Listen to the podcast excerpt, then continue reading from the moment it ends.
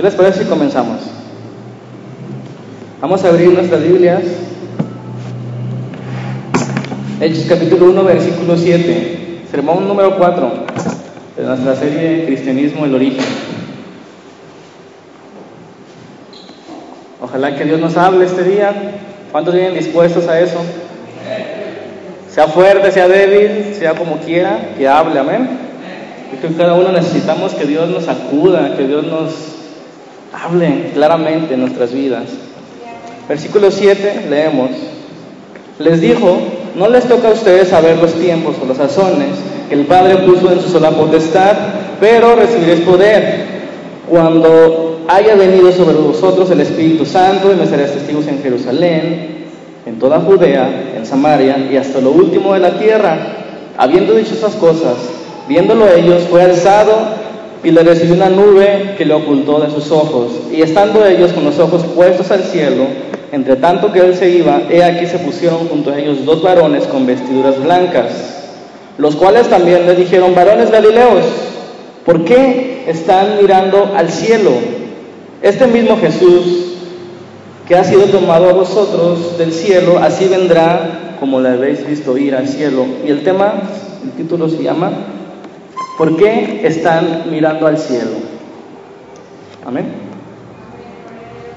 La semana pasada aprendimos que el tema principal del ministerio de Jesucristo y su vida, ¿cuál era? El reino de los cielos. El reino de Dios es el tema principal. El reino había comenzado y tiene, tiene que ver con Jesús, con lo que Él hizo, con lo que continúa haciendo y sobre todo, hermanos, con lo que Él hará al final de los tiempos, con lo que Él sigue haciendo, no solamente lo que hizo. Dijimos que el cristianismo es la religión que anuncia el reino de Dios. El cristiano es el habitante del reino de Dios. Somos, dice la escritura, peregrinos y extranjeros, ¿verdad? Peregrinos y extranjeros que viven en un mundo, en una edad distinta a la que les espera, una ciudad celestial. Por tanto, somos peregrinos, es decir, vamos de paso nada más. Los cristianos viven el reino, anuncian el reino y esperan la consumación del reino. La clave, la semana pasada vimos para entender o cómo entrar en el reino del cielo son las palabras de Jesucristo a Nicodemo. ¿Se acuerdan? El que no naciera de nuevo, ¿qué dice la escritura? No puede ver, primero, si no nace de nuevo, si no nace del Espíritu, no puede ver el reino de los cielos. Y el que no nazca del Espíritu no puede entrar. Es necesario entonces, antes de comenzar a vivir el reino, o antes de invitar a la gente a vivir el reino, que seamos investidos de poder. Antes de comenzar a iniciar, a vivir, a predicar, necesitamos recibir esta investidura de poder que, que, que predica aquí Jesús, que está diciendo, esperen el bautismo con el Espíritu. Y dijimos la semana pasada que el bautismo del Espíritu es el que ingresa a todo cristiano al reino. En otras palabras, todos los que son bautizados con el Espíritu son cristianos, por el Espíritu. Independientemente de las experiencias subjetivas que cada uno tenga, que lo vamos a ver cuando lleguemos al Pentecostés. Ok. Nos dimos cuenta que los discípulos, en cuanto habían recibido la misión, en cuanto Jesús había hablado 40 días acerca del reino, ellos, ¿qué hicieron? Cambiaron el tema. Preguntaron por el tiempo, por las razones, pero Jesús dice, no cambien el tema, se trata de Jesús, se trata de vivir, se trata de esperar el reino, su gobierno, sus mandamientos, sus prioridades, sus promesas, sus planes. No se trata de mi vida solamente aquí en este mundo, en esta tierra. No se trata solamente de un buen trabajo, ni siquiera se trata de nuestra congregación, ni denominación, ni religión. Se trata de que el reino de Dios siga avanzando, de que el reino de Dios siga creciendo. ¿Cómo ingresan en el reino? Naciendo de nuevo. ¿Cómo nacen de nuevo? Predicándoles el Evangelio. Entonces la tarea principal, vuelvo a repetir, de la iglesia es proclamar el Evangelio, vivir el Evangelio. Terminamos la semana pasada diciendo que dejemos de ver hacia adentro de la iglesia nuestros hermosos programas, nuestros grandes edificios y solamente trabajemos para el reino. El Señor ha prometido investirnos de poder, es decir, darnos capacidad. Debemos orar, debemos buscar ser llenos del Espíritu cada día con la única finalidad de que seamos capacitados para vivir y proclamar el reino. ¿Qué es el reino de Dios? Dijimos, es un lugar donde Dios está presente, donde Dios gobierna, donde Dios es conocido, donde Dios es servido y adorado. Ese es el tema, esa es nuestra vida y esa es nuestra predicación. Dios presente, Dios gobernando, nosotros adorándole, nosotros sirviéndolo, nosotros anunciando ese reino. Quiero ver dos, dos puntos este día. El, el punto número uno es, ¿por qué están mirando al cielo? El punto número dos es, Él volverá. Entonces comenzamos con el punto número uno. Es una gran pregunta, ¿por qué están mirando al cielo? Es obviamente que le está preguntando a los discípulos, le está preguntando a los seguidores de Cristo, a los creyentes, a los que dicen amar a Dios, a los que tienen un interés por conocer más de Dios. Esto no va para los ateos, esto no va para los agnósticos, esto no va para la gente que practique el ocultismo, esto va para los discípulos del Señor. ¿Por qué están mirando al cielo? Un gran problema de las religiones, cualquiera que ustedes piensen, es la falta del entendimiento del reino de Dios. Como dijo la semana pasada, si por alguna razón los judíos rechazaron a su Mesías fue porque ellos querían un reino de este mundo. Ellos querían que Israel gobernara sobre las otras naciones. Entonces, esas inquietudes de los judíos de ser el pueblo escogido se manifestó en los discípulos en el versículo 7 que leímos. Señor, ¿cuáles son los tiempos, las sazones? Y Jesús les dice, ciertamente el reino se restaurará, Dios gobernará las naciones, pero no es el tiempo aún. Ciertamente Israel va a ser restaurado al final de los tiempos, pero falta mucho para eso. Entonces recibirán ustedes poder para predicar el Evangelio, para predicar el reino. Ellos tenían esa inquietud, ellos querían gobernar juntamente con, con Cristo. No sé si se acuerdan, en Marcos capítulo 10, 35, si gustan acompañarme, cómo los discípulos querían estar al lado de Jesús en su reino. Ellos preguntaban, Señor, concédeme a mí y a mi hermano que estemos en tu reino. Vamos a leer este pasaje, versículo 35. ¿Se acuerdan de los hijos del trueno? Así les decían a Jacobo y a Juan. ¿Quién sabe por qué? No creo que por buena onda, ¿verdad? Hijos de la mañana, versión mexicana, o hijos del trueno, versión hebrea. Versículo 35. Entonces Jacobo y Juan, hijos de Zebedeo, se le acercaron diciendo, Maestro, queríamos que nos hagas lo que pidiéramos. Él les dijo, ¿qué queréis que los haga? Ellos le dijeron, concédenos en tu gloria, nos sentemos el uno a tu derecha y el otro a tu izquierda. Qué bonita petición tenían los discípulos, ¿verdad? Como que no habían aprendido del maestro. Señor, yo a la derecha y mi hermano a la izquierda. Señor, yo quiero ser un predicador a la nación, ser famoso, salir en la televisión, Señor. Yo quiero proclamar tu nombre. ¿En serio? Hijos del trueno, versículo 43. Pero no será así entre vosotros, sino el que quiera hacerse grande entre vosotros. ¿Qué dice ahí? A ver, ¿cuántos cristianos quieren ser grandes? ¿Quieren ser grandes ustedes? Aquí dice, si quieren ser grandes, deberán ser qué? Servidores. ¿Qué de vosotros quiera ser el primero será siervo de todos? Porque el Hijo del Hombre no vino para ser servido, sino vino para servir y para dar su vida al rescate por muchos hermanos. Por favor, seamos maduros, no sigan a hombres que se aprovechan de su grandeza en el reino. El que quiera ser el mayor será el menor, a servir no a servirse de los demás, ningún pastor, ningún apóstol, ningún papa que vaya por ahí sirviéndose a los demás es digno. Porque el Hijo del Hombre, ni siquiera Jesucristo, vino a, a servirse, a aprovecharse. Jesús vino a ser servido y así nosotros debemos seguirle. Entonces Jesús le está volviendo al tema central en lugar de anunciar las fechas del fin, porque ellos querían una fecha del fin, ¿cuándo vas a restaurar el reino, verdad?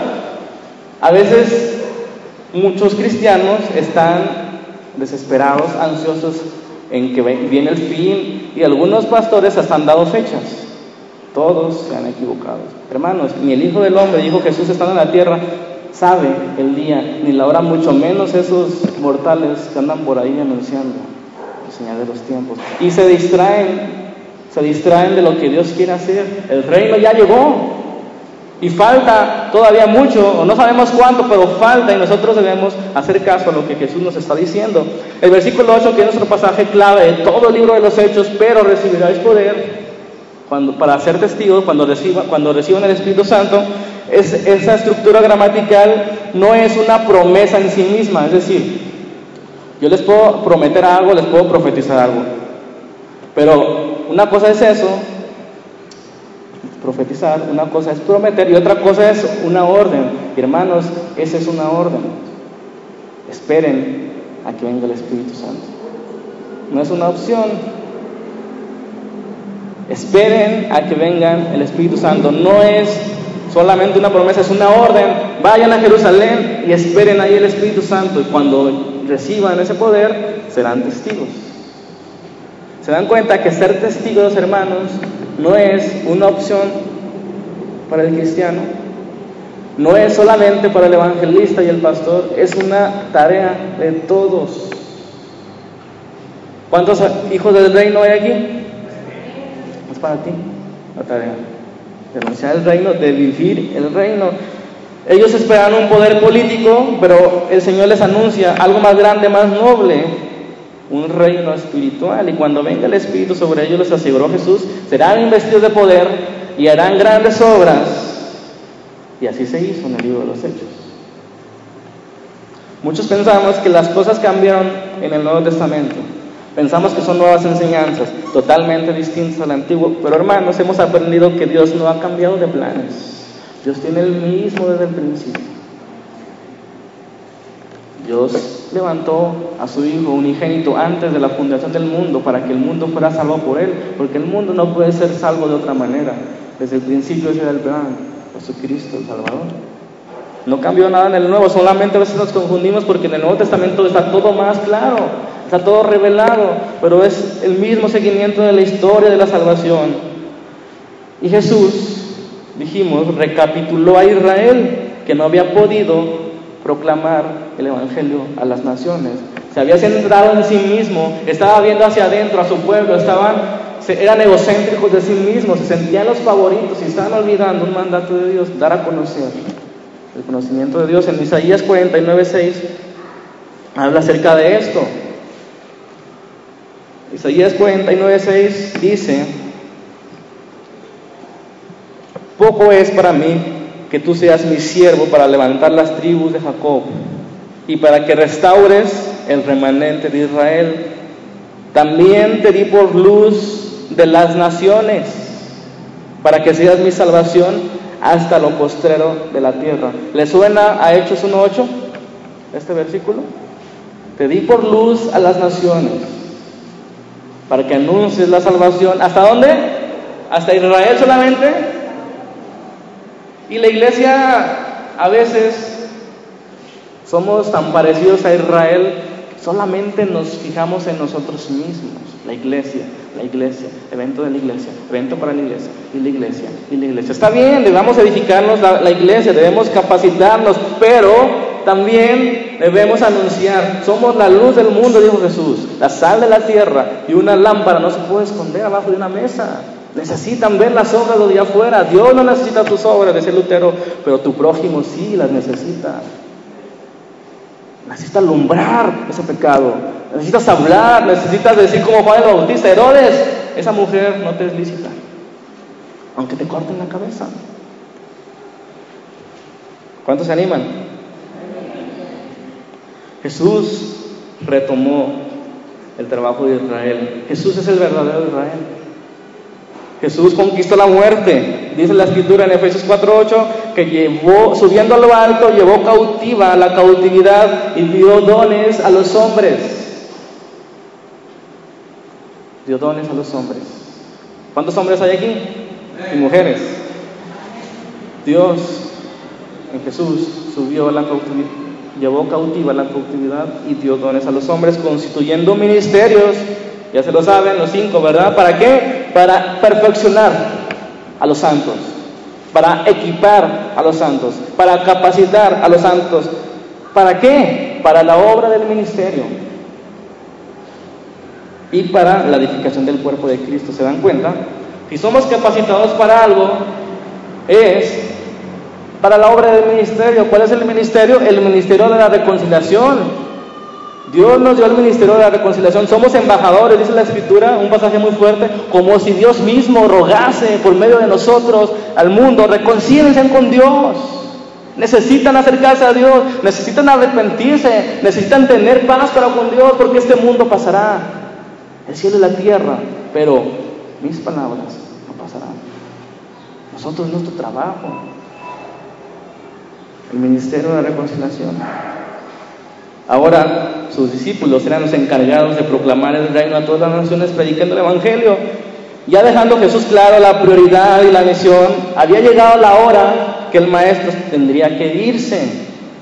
Fueron 40 días de intensidad, escuche bien, donde en esos 40 días entendieron más de lo que habían entendido en tres años. En 40 días aprendieron más de lo que habían aprendido en tres años, de andar con Jesús, de ver sus milagros, sus grandes obras, de declararlo como el, Mesías. Pero hasta que el Espíritu Santo les comenzó a abrir el entendimiento para que comprendiesen las escrituras, comenzaron a entender el ministerio de Jesús, que era necesario de que padeciese y que resucitase al tercer día y que subiera al Padre. ¿Para, ¿Para qué? Para enviarnos al Espíritu y que el Espíritu estuviera todos los días con nosotros hasta el fin a fin de que seamos capacitados con poder para dar testimonio de que Jesucristo es el Señor y que va a regresar. Ahora, versículo 9 de, Hechos 1, volvamos. Esos sus 40 días les había dado esa promesa del Espíritu Santo y versículo 9 dice, habiendo dicho esas cosas, viéndolo ellos, fue alzado y le recibió una nube que le ocultó de sus ojos. Y estando ellos con los ojos puestos en el cielo, entre tanto que él se iba, he allí se pusieron junto a ellos dos varones con vestiduras blancas, los cuales también le dijeron, varones galileos, ¿por qué están mirando al cielo? Este mismo Jesús que ha sido tomado de ustedes al cielo, así vendrá como le has visto ir al cielo. Esa pregunta me recuerda a los mismos dos hombres con vestiduras blancas que estaban en la tumba de Jesús, que decían a las mujeres, ¿por qué buscan entre los muertos al que vive? Ahora ellos estaban mirando al cielo como Jesús iba en su gloria y los ángeles vuelven a aparecer y les preguntan, ¿por qué están mirando al cielo? Ahora, no estaban nostálgicos los discípulos, no estaban desanimados a pesar de que ya no verían nuevamente a Jesús hasta que viniera. Ahora sí confiaban en la promesa del Padre de que el Espíritu Santo iba a morar dentro de ellos. Que el mismo trabajo que Jesús había hecho en tres años, de guiar, de recordarles, de enseñarles, de convencerlos, de exhortarlos, ese trabajo lo iba a hacer ahora el Espíritu Santo cuando Jesús se fuera. Las palabras de Jesús retumbaban en su mente y en su corazón. ¿Cuáles palabras? Es necesario que yo me vaya y que Él venga. Ya no estaban tristes, aunque ya no lo iban a ver, estaban alegres ahora, pero estaban mirando al cielo. Es necesario que yo me vaya, dijo Jesús, y que Él venga. Les conviene, discípulos, les conviene. Ellos miraban al cielo hasta que los ángeles preguntan, ¿por qué están mirando? Y esa pregunta, hermano, la tomé para el título de ese sermón y de esta primera sección por varias razones que vienen a mi mente, que les voy a explicar. Cristianos, ¿por qué miran al cielo? Creo que cada uno tendrá una respuesta distinta, pero pienso que es un principio para toda la historia del cristianismo. ¿Por qué? Nos distraemos con cualquier cosa, sea buena o sea mala. Mirar al cielo en este caso no era algo malo en sí mismo, pero quedarse mirando al cielo por mucho tiempo tal vez sí. ¿Por qué están mirando el cielo? ¿Por qué se quedan mirando? Hay una misión, hay un mandamiento, hay una prioridad y sin embargo solo están mirando. Hermanos, así veo la generación cristiana de estos tiempos. Están mirando. ¿Qué es lo que miran? Miran un predicador excelente admiradores de la sana doctrina. Miran el ministerio de música y hasta tienen sus favoritos. Miras cómo otros evangelizan y hasta tienen el deseo de hacerlo como ellos. Miran cómo unos cuantos hacen la obra del ministerio, miran como unos cuantos se toman en serio el estudio y la oración de la Biblia, miran conciertos cristianos, miran televisión cristiana, miran los defectos de cada ministerio y ministro, miran y miran y no hacen, miran y miran y no practican. Solo se quedan mirando al cielo. Por más bueno que sea mirar a Jesús ascendiendo, por más bueno que sea el predicador, por más bueno que sea el grupo de música que estén mirando, solo estás mirando. No estás haciendo. Hay una misión, hay un trabajo, hay una vida que vivir. El camino de la santidad. Solo estamos mirando. ¿A qué comparar esta generación? ¿Recuerdan la pregunta que hacía Jesús? Toma relevancia Mateo capítulo 11, versículo 16.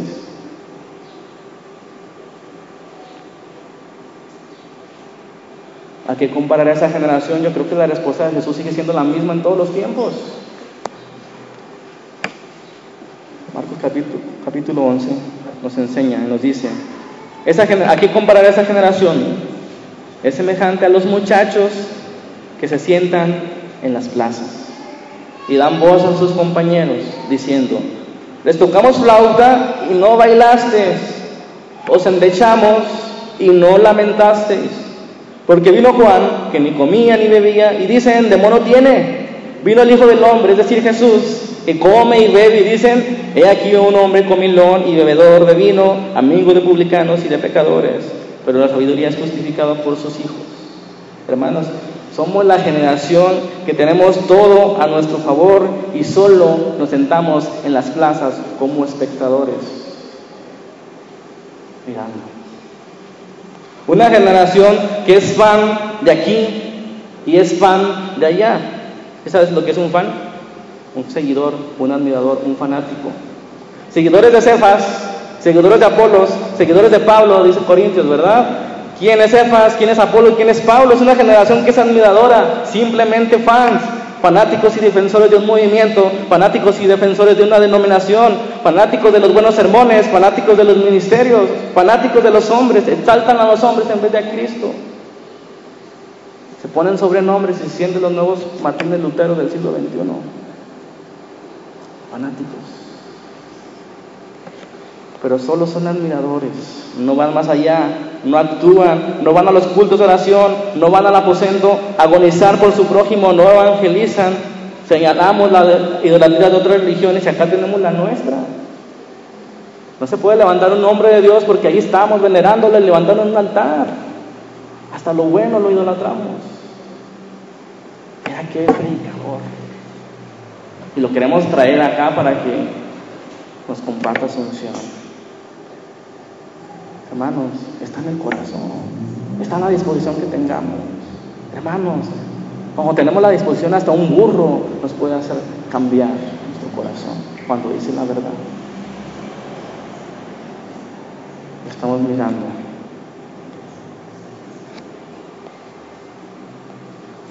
Por un lado están esos que miran lo bueno, pero solo miran, y por el otro lado está el otro tipo de fan que si se sienten ofendidos, hermanos, o incómodos, se cambian de iglesia, ¿cuál es el problema? No hay ningún problema. Hay miles de iglesias para el gusto del cliente, como tú quieras. De 20 minutos, de 15 minutos, de una hora, con buena música, música country, música pop, la que quieras. Tú puedes acomodar donde tú quieras. Pero siguen siendo fans, fanáticos. Están en la iglesia por lo que les gusta. Y no porque Dios les esté hablando. No porque Dios los esté usando. Antes los hombres de Dios actuaban, hoy solo hablan. Antes clamaban y lloraban por su prójimo, por aquellos que viven en el horror, hoy se ríen de ellos, haciéndoles imágenes con burlas sarcásticas. Antes los predicadores salían a las misiones, hoy se quedan en el escritorio. Antes admirábamos a los que arriesgaban su vida, hoy admiramos a los que escriben libros y se enriquecen con ello.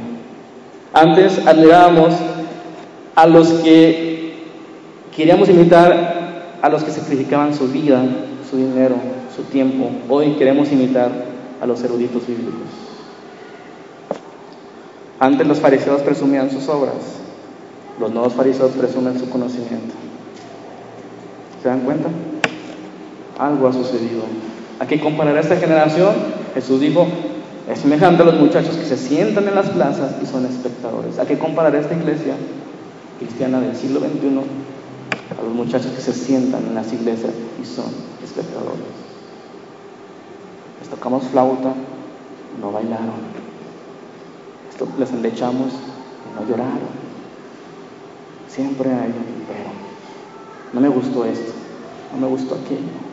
Solo miran, admiran lo bueno, admiran lo malo. La iglesia más exitosa de esos tiempos es la que tiene el mejor entretenimiento. Presumimos la iglesia en vez de presumir a Cristo. Presumimos los mejores libros, presumimos los mejores ministerios, las mejores explicaciones. Escucha esta predicación, Dios te va a hablar. Y no la ponemos en práctica. Cristianos, ¿por qué están mirando al cielo? Nos lleva al, punto número dos. Él volverá. Él volverá. Y mientras vuelve, ¿qué vamos a hacer? una buena pregunta. Mientras vuelve, ¿qué vamos a hacer? ¿Saben cuántos años han pasado desde que se fue? Casi dos mil años. ¿Vamos a esperar sentados a que vuelva? No. Él dijo, pero recibirán poder cuando venga el Espíritu Santo. Para que me sean testigos. Para que sean testigos. Esa es la misión. Podemos decir el subtítulo del segundo punto, Él volverá y por mientras, manos a la obra, a trabajar en el reino. Versículo 11 del capítulo 1 de Hechos dice, los cuales también dijeron, varones galileos, ¿por qué están mirando al cielo? Este Jesús volverá, en pocas palabras. Así como lo vieron irse en su gloria, así regresará en su gloria, en su tiempo, en su momento, que solamente el Padre sabe. Ustedes tienen una misión, no se queden ahí. Jesús regresará a consumir, a consumar el reino, a establecerlo con justicia. Pero a los cristianos falta todavía mucho tiempo. Pero si los discípulos que le acababa de decir Jesús eso preguntaban, ¿cuándo se iba a acabar? ¿Qué será de nosotros? Que han pasado dos mil años. ¿Cuándo? Y nos asustamos, ¿verdad? Vemos la, la, situación económica, vemos las enfermedades, los terremotos, etcétera, y decimos, ya viene Jesús, ya viene Jesús, pero no estamos esperando como Él quiere que lo esperemos.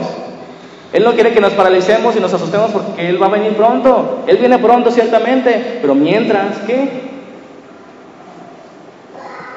Él volverá. Pero hermanos, tiene todavía muchos elegidos, no seas envidioso. ¿Cuántos no quisieran ya estar con el Señor ahora mismo? Que Él viniera ahorita, que abriera el techo vámonos, ya, ya, vámonos. Estamos cansados. Estamos cansados de lo mismo.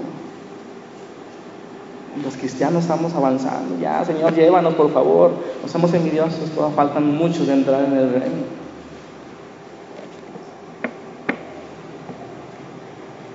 Él regresará. Dios tiene el control de los tiempos. No es bueno especular cuándo será el final. Él regresará y Él tiene un plan maravilloso para el mundo.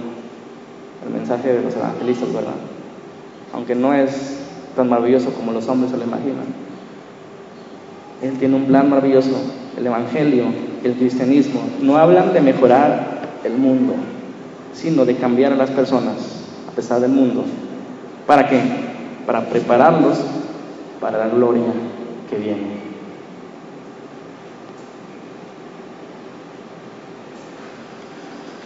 Él volverá. Los ángeles no, no se queden mirando al cielo. Él volverá, pero no lo esperen pasivos. Aprovechen el tiempo, prediquen el Evangelio. Él hará resplandecer de las tinieblas a la luz. El presente siglo es malo. Ustedes necesitan predicar el Evangelio para que otros sean alumbrados. Recuerden, la fe viene por el oír la palabra de Dios. Segundo de Corintios capítulo 4, versículo 3.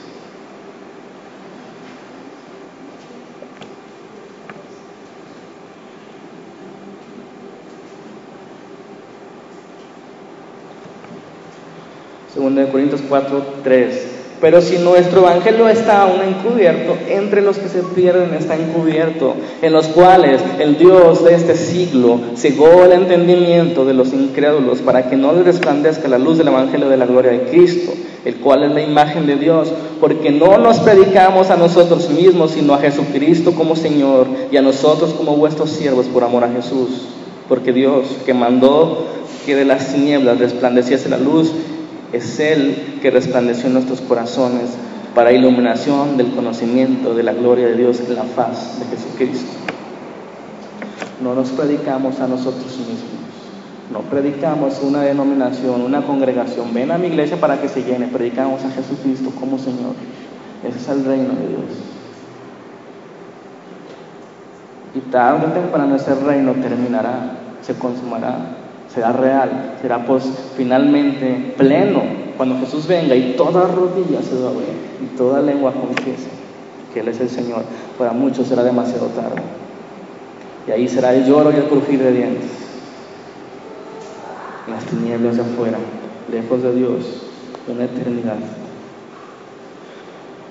Debemos estar convencidos con certeza de que la historia no es un accidente sino que Dios va adelante preparando. Dios va adelante con el control. Él está dando escape a los peregrinos para que huyan de la ciudad, de la destrucción, ¿verdad? Él les ha dado el camino para que huyan. Él les ha dado la, la capacidad, nos ha dado las armas. Pablo dice, las armas de nuestra milicia no son carnales, espirituales para destrucción de fortalezas. Él nos ha dado la capacidad, Hechos 1.8, el camino y la misión de nuestro peregrinaje. Él volverá y nosotros debemos continuar luchando la buena de batalla de la fe, echando mano de la vida eterna, como hizo 1 Timoteo 6.12. Esto nos lleva al primer punto, al inciso A del segundo punto, de Él volverá, que es la palabra es lo primero versículo 12 de Hechos 1. La palabra es lo primero, es el inciso A de que vamos a hacer mientras Él vuelve. La palabra primero. Hechos capítulo 1, versículo 12 dice, entonces volvieron a Jerusalén desde el monte que se, llamaba, se llama del Olivar, el cual está cerca de Jerusalén, camino de un día de reposo. A veces solemos preguntar, ¿Qué es más importante, la doctrina o la oración? ¿Qué es primero? ¿Qué debemos preferir? De entrada, al hacer esas preguntas y ponerlas como si estuvieran compitiendo, estamos haciendo algo mal. No son enemigas, no debemos preferir una ni la otra. Sin embargo, ¿se acuerdan de la pregunta de niños? ¿Qué fue primero, la gallina o el huevo? A ver, ¿qué fue primero? ¿La gallina o el huevo? ¿En serio?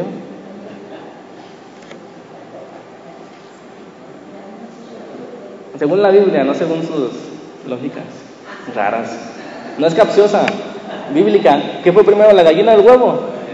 La gallina. Dios hizo a los seres humanos. Dios creó a los primeros, perdón, seres humanos y también creó a los animales con el poder de su palabra. Primero es la palabra. ¿Por qué? ¿A quién le vamos a orar si no conocemos su palabra? ¿Cómo vamos a orar si no conocemos cómo Dios le agrada que oren? ¿Qué le vamos a pedir si no sabemos pedir conforme a su voluntad? Primero la palabra. Una buena enseñanza, una buena doctrina, la sana doctrina nos lleva a orar como conviene. Amén. Una buena palabra, una buena predicación, un buen entendimiento de la Biblia se traduce en práctica, en hechos. Una buena predicación nos lleva a practicar la oración correctamente. Una buena predicación nos lleva, nos motiva a practicar la oración correctamente. Y todo lo que tenga que ver con la obediencia, una buena palabra, un buen mandamiento, el entendimiento de su palabra nos ayuda a cumplirla. Primero, la palabra. Y es lo que hacían los discípulos, ¿se acuerdan del Jesús les dijo en el versículo 4, y estando juntos les mandó que no se fue, fuera, fueran de Jerusalén, sino que esperasen la promesa del Padre. Él les ordenó algo, les dio la palabra, les dio la doctrina correcta, les dio el mandamiento, una buena enseñanza. ¿Qué debían hacer? Esperar en Jerusalén, no se vayan de Jerusalén. ¿Qué hicieron ellos en el versículo que acabamos de leer? Entonces volvieron a Jerusalén. Primero la palabra, obedecieron, hicieron lo que el Padre les hizo. Hermanos, si no comencemos a obedecer en lo sencillo, en lo claro en nuestras vidas, no esperemos que Dios use grandemente en nuestras vidas. Queremos predicar a las naciones, en lugares llenos de gente. Queremos el poder del Espíritu. Queremos ser ministros de alabanza, buenos maestros, buenos pastores, evangelistas, pero no obedecemos en lo simple. ¿Qué es lo simple? ¿Qué es lo que sabemos? ¿Saben los diez mandamientos? ¿Pero saben de memoria los diez mandamientos? Honrar a tu padre y a tu madre. Si quieres que Dios haga grandes cosas en tu vida, honra a tu padre y a tu madre. No puedes empezar por ahí, no puedes pasar al segundo. Honra a tu padre y a tu madre. Luego dice, no matarás. Y esto incluye no enojarse con su hermano, no estar amargado con él, porque la raíz de matar es el enojo con su hermano, lo dijo Jesús en el sermón del monte. No adulterar, ¿verdad? En sus distintas modalidades y profundidades. Jesús dijo, el que desea una mujer en su corazón ya está adulterando con ella. No robar, no hablar falso testimonio, no codiciar. Hermanos, se las pongo muy fácil, no perdonar. Todos esos diez mandamientos se resumen en dos. Amar al Señor tu Dios con todo, con, con todas tus fuerzas, con toda tu mente, con toda tu alma y a tu prójimo como a ti mismo. Dice el apóstol Juan, ¿cómo dices amar a Dios que no lo has visto si no puedes amar a tu prójimo que lo tienes a un lado? Si no podemos obedecer en lo sencillo, era bien sencillo, esperen en Jerusalén. ¿Están de acuerdo? Eso cualquiera lo puede hacer. Ah, sí, esperen en Jerusalén. Hermanos, es muy sencillo. Prediquen el Evangelio a toda criatura. ¿Lo estamos haciendo? ¿Es difícil? Así como no nos molestamos por aprender sus mandamientos, por conocer al Dios que decimos amar. No lo leemos su palabra. Hermanos, toma 20 minutos diarios para que tú la leas en un año completa. La gran mayoría de los cristianos, subraya esa palabra, la gran mayoría de los cristianos no han leído su Biblia una sola vez. Así como.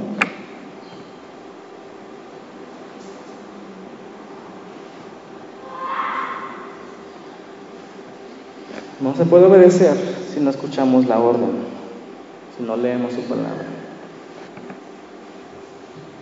Cuando la gente viene a, veces a, pedirme consejo pastoral, y a veces se me olvida que soy pastor, como les dije el jueves, pero ellos me recuerdan cuando me dicen pastor, me dan un consejo, y yo, ah, de veras soy pastor.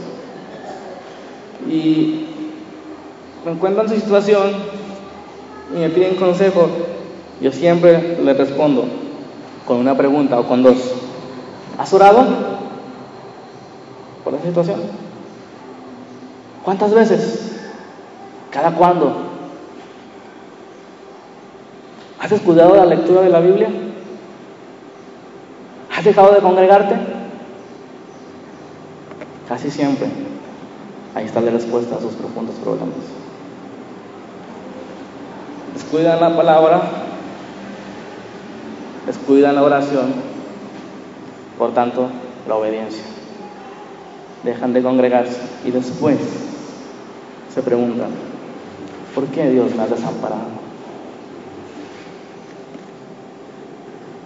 ¿Cuántas veces has orado por la situación? ¿Cada cuándo? Ahí está la respuesta. Y a veces la gente nomás viene a la consejería para escuchar lo que quiere escuchar. Tan fácil que está la Biblia. Yo sé que al principio somos niños y queremos escuchar a alguien más grande, ¿no? Alguien más avanzado. Pero tienen 40 años de cristianos y van a consejería. ¿Y la oración qué? ¿Y la palabra qué? Yo entiendo. Hay niños que debemos aconsejarles. A 40 años pidiendo consejo, ¿qué debo hacer, pastor? Quieren escuchar, porque ellos quieren escuchar. Se ponen de víctimas, quieren que les das una palmadita, está bien, échale ganas. Esos discípulos fueron obedientes, caminaron aproximadamente un kilómetro para llegar a Jerusalén y esta vez iban felices no iban como en el camino de Maús, cuando Jesús les pregunta por qué están tristes. Ahora iban felices. En Lucas capítulo 24 nos muestra que cuando Jesús se va, ellos iban felices. Vamos a Lucas capítulo 24, versículo 50.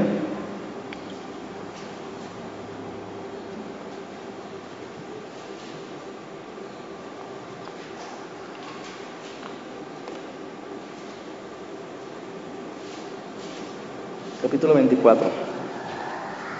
50. Dice ahí, lo sacó hasta, hasta, perdón, y lo sacó fuera hasta Betania. Y alzando sus manos los bendijo, y aconteció que bendiciéndoles se separó de ellos y fue llevado arriba al cielo. Si se dan cuenta es la misma escena que está narrando Lucas en Hechos, lo está narrando aquí. 52. Ellos, después de haberle, ¿qué? Adorado, volvieron a Jerusalén como gozo. Y estaban siempre en el templo, alabando y chismeando, ah, alabando y bendiciendo a Dios. Amén. Ahí termina el Evangelio de Lucas. Es que a veces me cruza la versión mexicana. ¿Qué diferencia? Después de haberlo adorado, aquí está rayo en esa frase porque los testigos de Jehová dicen que Jesucristo no es Dios, pero Jesucristo es Dios. Nadie puede ser adorado más que Dios y aquí ellos, después de haberle qué? Adorado. ¿Qué significa adorado? Es la palabra conocida por oscuneo, que significa hincarse ante alguien, postrarse, adorar, arrodillarse, hacer reverencia, besar los pies. Eso significa adorar. Los discípulos adoraron a Cristo. Cristo es Dios, es el Hijo de Dios. Segunda persona de la Trinidad como lo conocemos nosotros. Iban con gozo. Qué contraste el Señor les había hablado acerca del reino y les había convencido, porque durante tres años les había dicho, es necesario que el Hijo padeciese, que muriera y que resucitara, y no lo entendían. Ellos querían un reino terrenal, ellos querían un Mesías terrenal. Hasta ahora lo entendieron, iban contentos, iban convencidos. Ya estaban claros que el reino ya había comenzado, pero que todavía no termina. Hermanos, esa es la esperanza del cristiano nuestro tesoro no está en la tierra, no está en esta vida. Nuestra confianza no está en esta vida. Amén. ¿O sí está en esta vida tu confianza? No está en cómo me vaya en esta vida.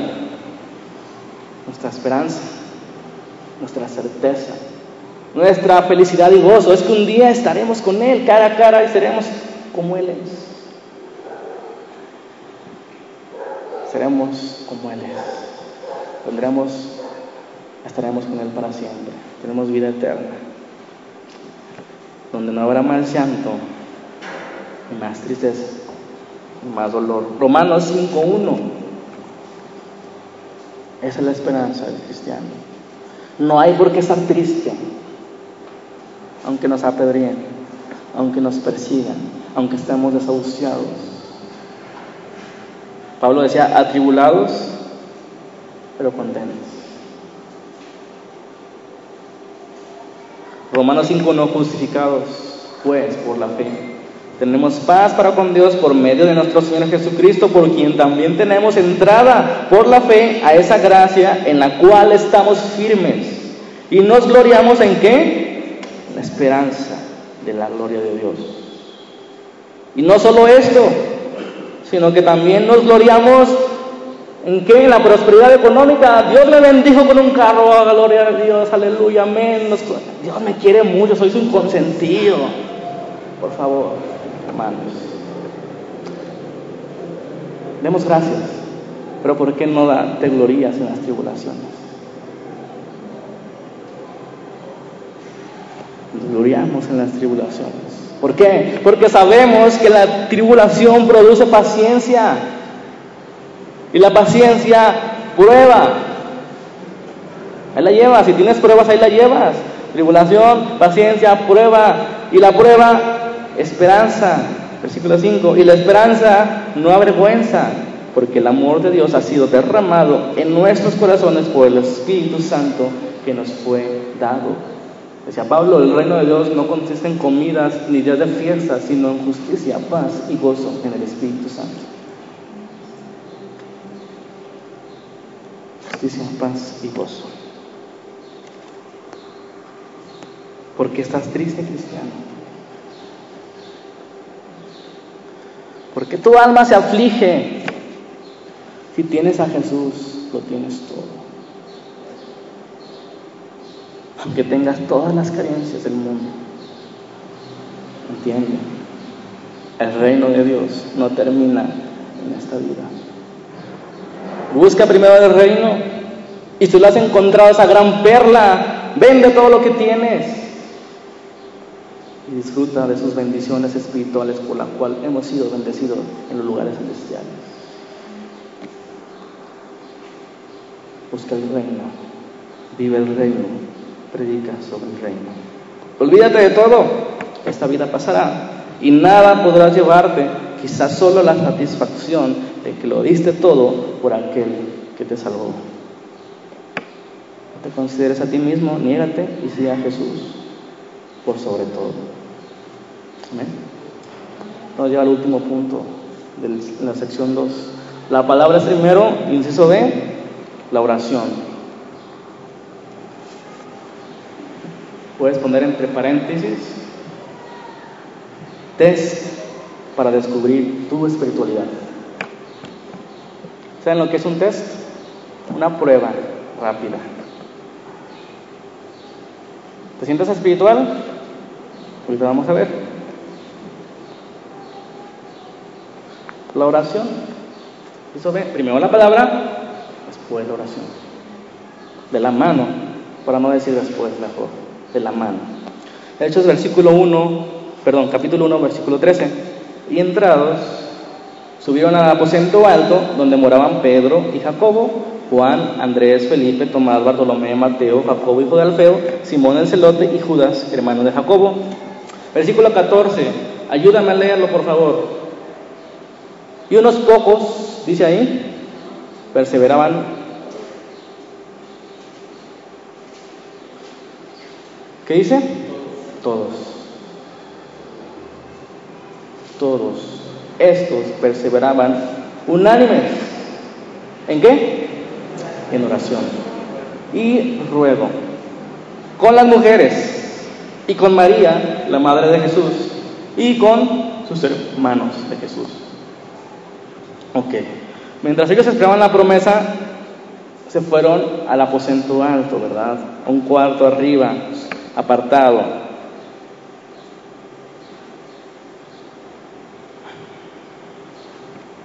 Y vean, subrayen ahí, todos perseveraron una, perseveraron una misma relación con las, ¿qué? Mujeres.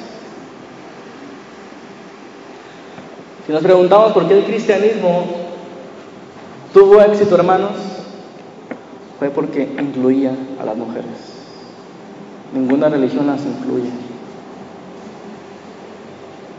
Eran como un objeto aparte. Jesús las incluye en la reina. Pablo dice, ya no hay varón ni hembra, ya no hay esclavo ni, siervo, pero esclavo ni amos. Somos uno en Cristo Jesús. Por supuesto que hay roles, pero somos lo mismo.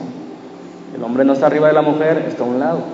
La mujer es una ayuda idónea. Hermanos, la mujer nos pone el ejemplo. en constancia, en perseverancia. Cuéntense cuántas mujeres hay aquí y cuántos hombres, para terminar pronto. Aquí vemos a María, la madre de Jesús, hermanos, versículo 14, la única vez, la primera y la última vez que aparece María en el libro de los Hechos. Es importante. ¿Por qué? Porque la Iglesia Católica ha exaltado a la Virgen en un pedestal que no lo podemos encontrar en la Biblia, ni siquiera en la de ellos. Luego los hermanos de Jesús, ellos insisten que ella permaneció virgen y que se fue al cielo, pues, también como Jesús, pero ellos no lo dicen. Estamos buscando ser como la iglesia de Hechos. No encontramos eso. No encontramos que después la gente le pida a María cosas. No lo encontramos.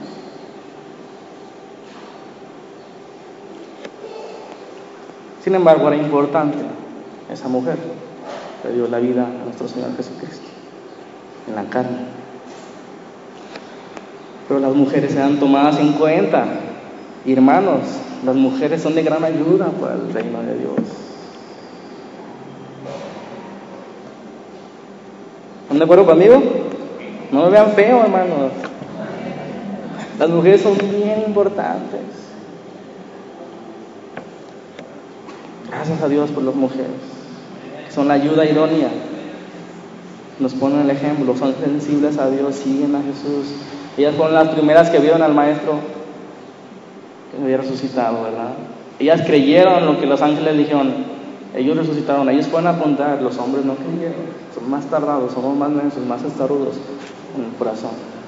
Nos tienen que decir una, hasta que veamos, hasta que vea, yo voy a creer que resucitó, decía Tomás. Bienaventurados son los que no viendo creyeron. Estamos dentro de eso, tú y yo. No vimos a Jesús resucitar, pero creemos. Amén. Amén. No sabemos qué sucedió en esos 40 días exactamente, pero aquí se nos dice que los hermanos de Jesús, que anteriormente no habían creído, lo habían rechazado, pueden leer en Juan 7:5 después de su resurrección, figuren aquí en primera plana. Estaban los apóstoles, 11, estaban las mujeres que ayudaban a Jesús en su ministerio, las Marías, ¿verdad? María Magdalena, Salomé y, y varias, y estaban sus hermanos. De repente, en los evangelios nunca vimos a sus hermanos, sean primos o sobrinos, como dicen algunos, ¿verdad? Aquí dice sus hermanos, así quieren pensar que son primos, son primos, pues. Pero ahí estaban, no creían y aquí creyeron, algo sucedió en la resurrección, Jesús se les apareció. Ni modo que no creían, ¿verdad? Este hombre murió y resucitó. Si alguien resucita y dice ser el Cristo, yo le creo. Imagínense. ¿Cómo no creerle? Si lo vieron, si lo vivieron. Y aquí sale, hermanos, en el versículo 14, una de las doctrinas más importantes en todo el libro de los Hechos. ¿Cuál es? La oración. 31 veces es mencionada en todo el libro y aparece en 20 de los 28 capítulos del libro. Y déjenme decirle una mala noticia, la oración es el tendón de Aquiles del cristianismo. ¿Saben, qué es el tendón de Aquiles? El punto débil del cristiano, la fragilidad de la iglesia. Es que todas las cosas son más fáciles que orar. Pero la oración es la test de espiritualidad. Es la forma que el cristiano se pone en sintonía con Dios. La historia de cualquier movimiento o misión de la iglesia, de algún individuo, de alguna congregación, hermanos, su éxito dependió siempre de cuánto oraban. Pero ¿por qué tenemos que rogar y rogar en oración sin desmayar, como Jesús enseña en Lucas 18, 1 al 8? ¿Por qué tenemos que rogar y rogar? ¿Será acaso que Dios no nos escucha y debemos repetirle para que nos escuche? ¿Y debemos especificarle? Por supuesto que no. Dios no se resiste a dar, sino que quiere preparar nuestros corazones para recibir sus respuestas. La oración nos prepara porque en comunión con Dios nuestros corazones se ponen en sintonía con su voluntad. Amén. La Biblia describe la oración como la lucha espiritual contra Satanás. Colosenses 4:12. Ahora la pregunta es, ¿quieres saber qué tan espiritual eres? ¿O no quieres saberlo? ¿Te da pena? No, no te vamos a, a, exponer, no nos vamos a exponer. Pero ¿quieres saber qué tan espiritual eres? No es que cantes bonito la de Avívanos. Ni siquiera que te sepas de memoria los 66 libros de la Biblia. ¿Quieres saber qué tan espiritual eres? Mira cuánto y cuándo oras. Ahí en lo secreto, donde nadie te ve, ahí descubres tu espiritualidad. En lo secreto. ¿Y qué sucede hoy en, la, en, este, en estos días en la iglesia? ¿Hay iglesias espirituales? Hay fotos que ponen en las redes sociales. Concierto cristiano. Filas para entrar a la iglesia. Reunión de oración, cuatro personas. Conciertos cristianos, mil personas. Reuniones de oración, cuatro personas. Eso responde qué tan espiritual somos nuestras iglesias en esos tiempos. Conciertos cristianos, llenos. Reuniones de oración, cuatro y me estoy yendo muy arriba.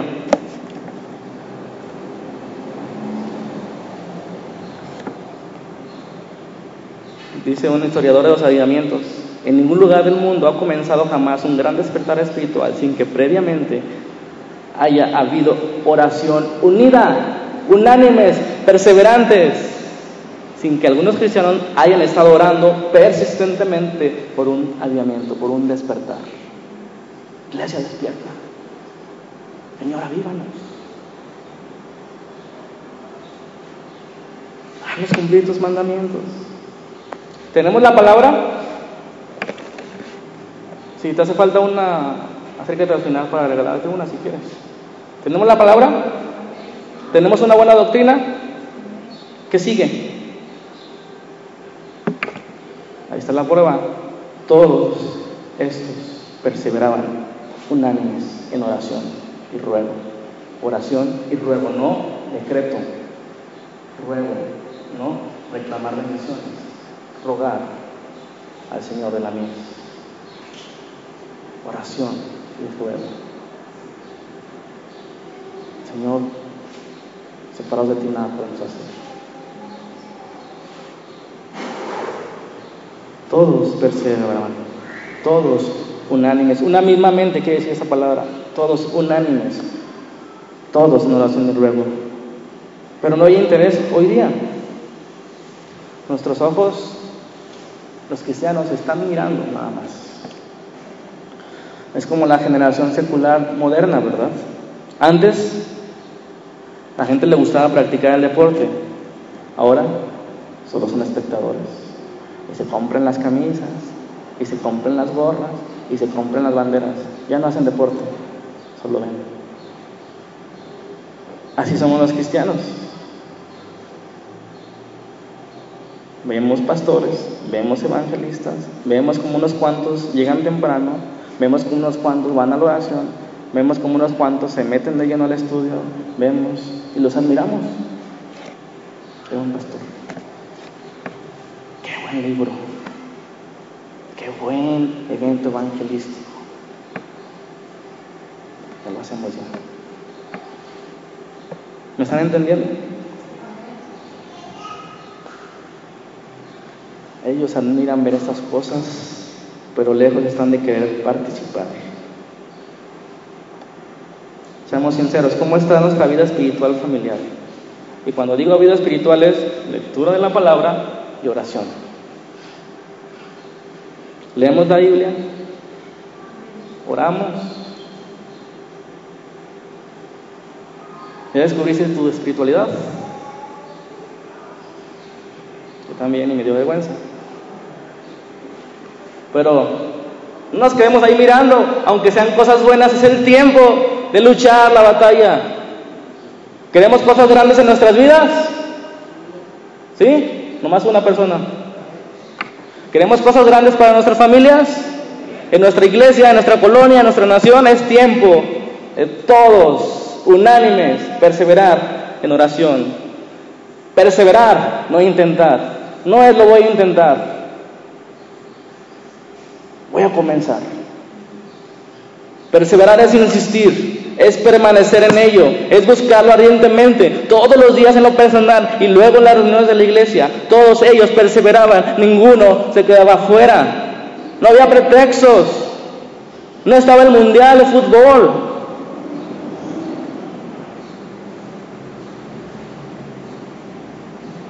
No había falta de tiempo. Hermanos, debemos reconocer antes que cualquier cosa que no es falta de tiempo, es falta de disposición.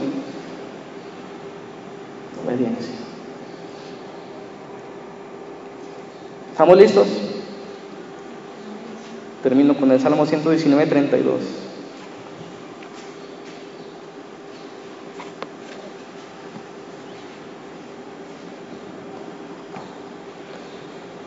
Salmo 119, 32. Yo siempre, ese salmo me gusta demasiado. Es el más largo de todos. Y, hermanos, cuando sientas que te has desviado a tu mirada, que te quedas mirando, ve al Salmo 119. Si no te avivas, te regreso tu dinero y el tiempo que gastaste en leerlo. Como 119. Por el camino de tus mandamientos correré. Cuando ensanches mi corazón, enséñame, oh Jehová, el camino de tus estatutos y los guardaré hasta el fin. Dame entendimiento y guardaré tu ley y la cumpliré de todo corazón. Amén. Por el camino de tus mandamientos correré cuando ensanches mi corazón. Primero la palabra y después la pasión. No es una emoción nada más, es una pasión fundamentada en la verdad. ¿Cuál verdad? Jesucristo ha resucitado y que Él regresará. Y que no está sentado sin hacer nada, está capacitando a los suyos, está enviando obreros a la mies. Pidamos al Señor que envíe más obreros a la mies.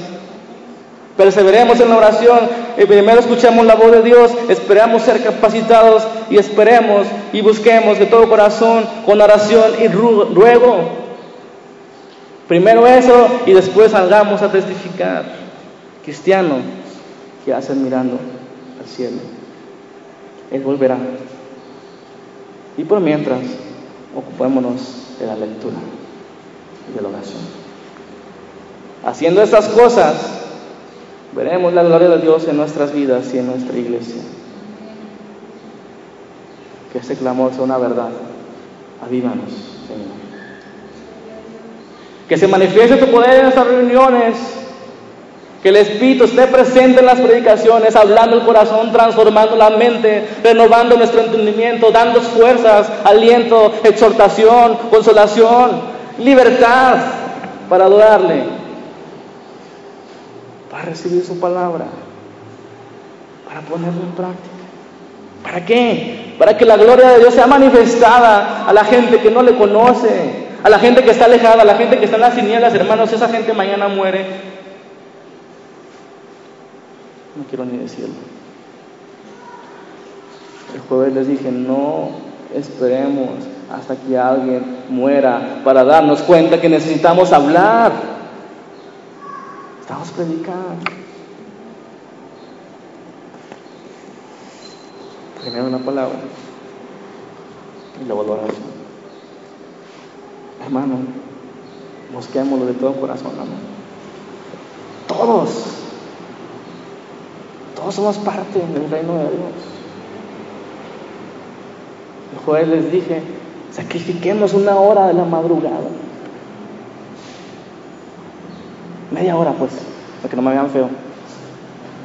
Sacrifiquemos el sueño Que la carne no quiere despertar, no quiere postrarse, no quiere depender solo del Espíritu. Postrémonos, roguemos con súplica, pidamos una y otra vez, por eso que no se nos ha dado la respuesta, por tus hijos que no entran en disciplina, por tus vecinos que están borrachos cada semana, por tus familiares que no conocen a Dios, porque el Evangelio crezca, porque nuestras vidas estén encendidas, ensancha nuestro corazón, Señor, enseña tus mandamientos, hazme conocer tu pacto, tus intimidades, Señor. Levántanos, avívanos, Padre. No queremos escuchar y mirar nada más. No queremos ser esa generación que solamente mira y mira y admira y es fanática. Queremos poner las camisetas y entrar al campo de batalla. Pelear. Lo necesita México. Tus familiares te necesitan. Tus hijos te necesitan. Que estés lleno, vestido de poder. Obediente. Sin palabras causes impacto y no se diga cuando hables. El Señor estará ahí. Y te ocupas de esas cosas primarias. Ellos solamente fueron a Jerusalén, se quedaron ahí. Nosotros solamente tenemos que ir a su presencia, a buscarle con oración y súplica, Señor, manifiéstate. Es mi trabajo, con mi familia, con los medios, que esas personas te conozcan, esos niños con cáncer, Señor, levántalos por favor, ten misericordia de ellos, te lo rogamos, Señor. Envíanos a las prisiones, envíanos a los hospitales. No queremos estar apáticos, ociosos, porque eso es. Estamos mirando, nos acostumbramos a mirar una buena predicación y no a salir al campo. Pero para salir al campo primero tenemos que entrar a la presencia, esperar que el Espíritu Santo nos llene. Porque si no saldremos golpeados, si vamos en nuestra carne. Vamos a orar. Gracias, Señor, por la oportunidad que nos da de estar aquí. Señor, queremos que nos levantes. Anima nuestros corazones. Levántanos cuando caigamos en pecado, Señor. No permitas que nos quedamos mirando ni lo malo ni lo bueno. Avívanos, Señor. Pon un clamor en nuestro corazón, un sentir en esta congregación. Seamos pocos, seamos muchos, Señor, que tengamos ese sentir de buscarte, buscar tu rostro, de reunirnos unánimes en la oración, darle importancia a esas reuniones, Señor, que cambien la historia, porque estamos dependiendo de ti, Señor, y no de nuestros programas y de nuestros medios y nuestros buenos ministros, Padre. Queremos depender solo de tu Espíritu, ser guiados por ti, Señor, y esperar primero en Jerusalén a recibir esa palabra, a recibir esa llenura y perseverar en la oración para que tus promesas se cumplan, Señor, y nosotros poder salir de, cada reunión, cada vez que salgamos de nuestras casas llenos de poder, llenos de capacidad para vivir el reino, para anunciar el reino y para esperarlo con paciencia y con esperanza en la gloria de Dios. Señor, ayúdanos. tus manos nos ponemos esta semana, Señor. Que sea diferente para nosotros. Que hablemos más, que te busquemos más, Señor. Y sabemos que cosas cambiarán cuando nosotros te pongamos en primer lugar. Tú bendices las primicias de nuestra oración en las madrugadas cuando vamos ante ti. Señor, gracias Padre por ese sentir y que no dure solamente un día esas ganas, sino que duren cada semana, cada quincena, cada mes, todo el año, Señor. Ayúdanos.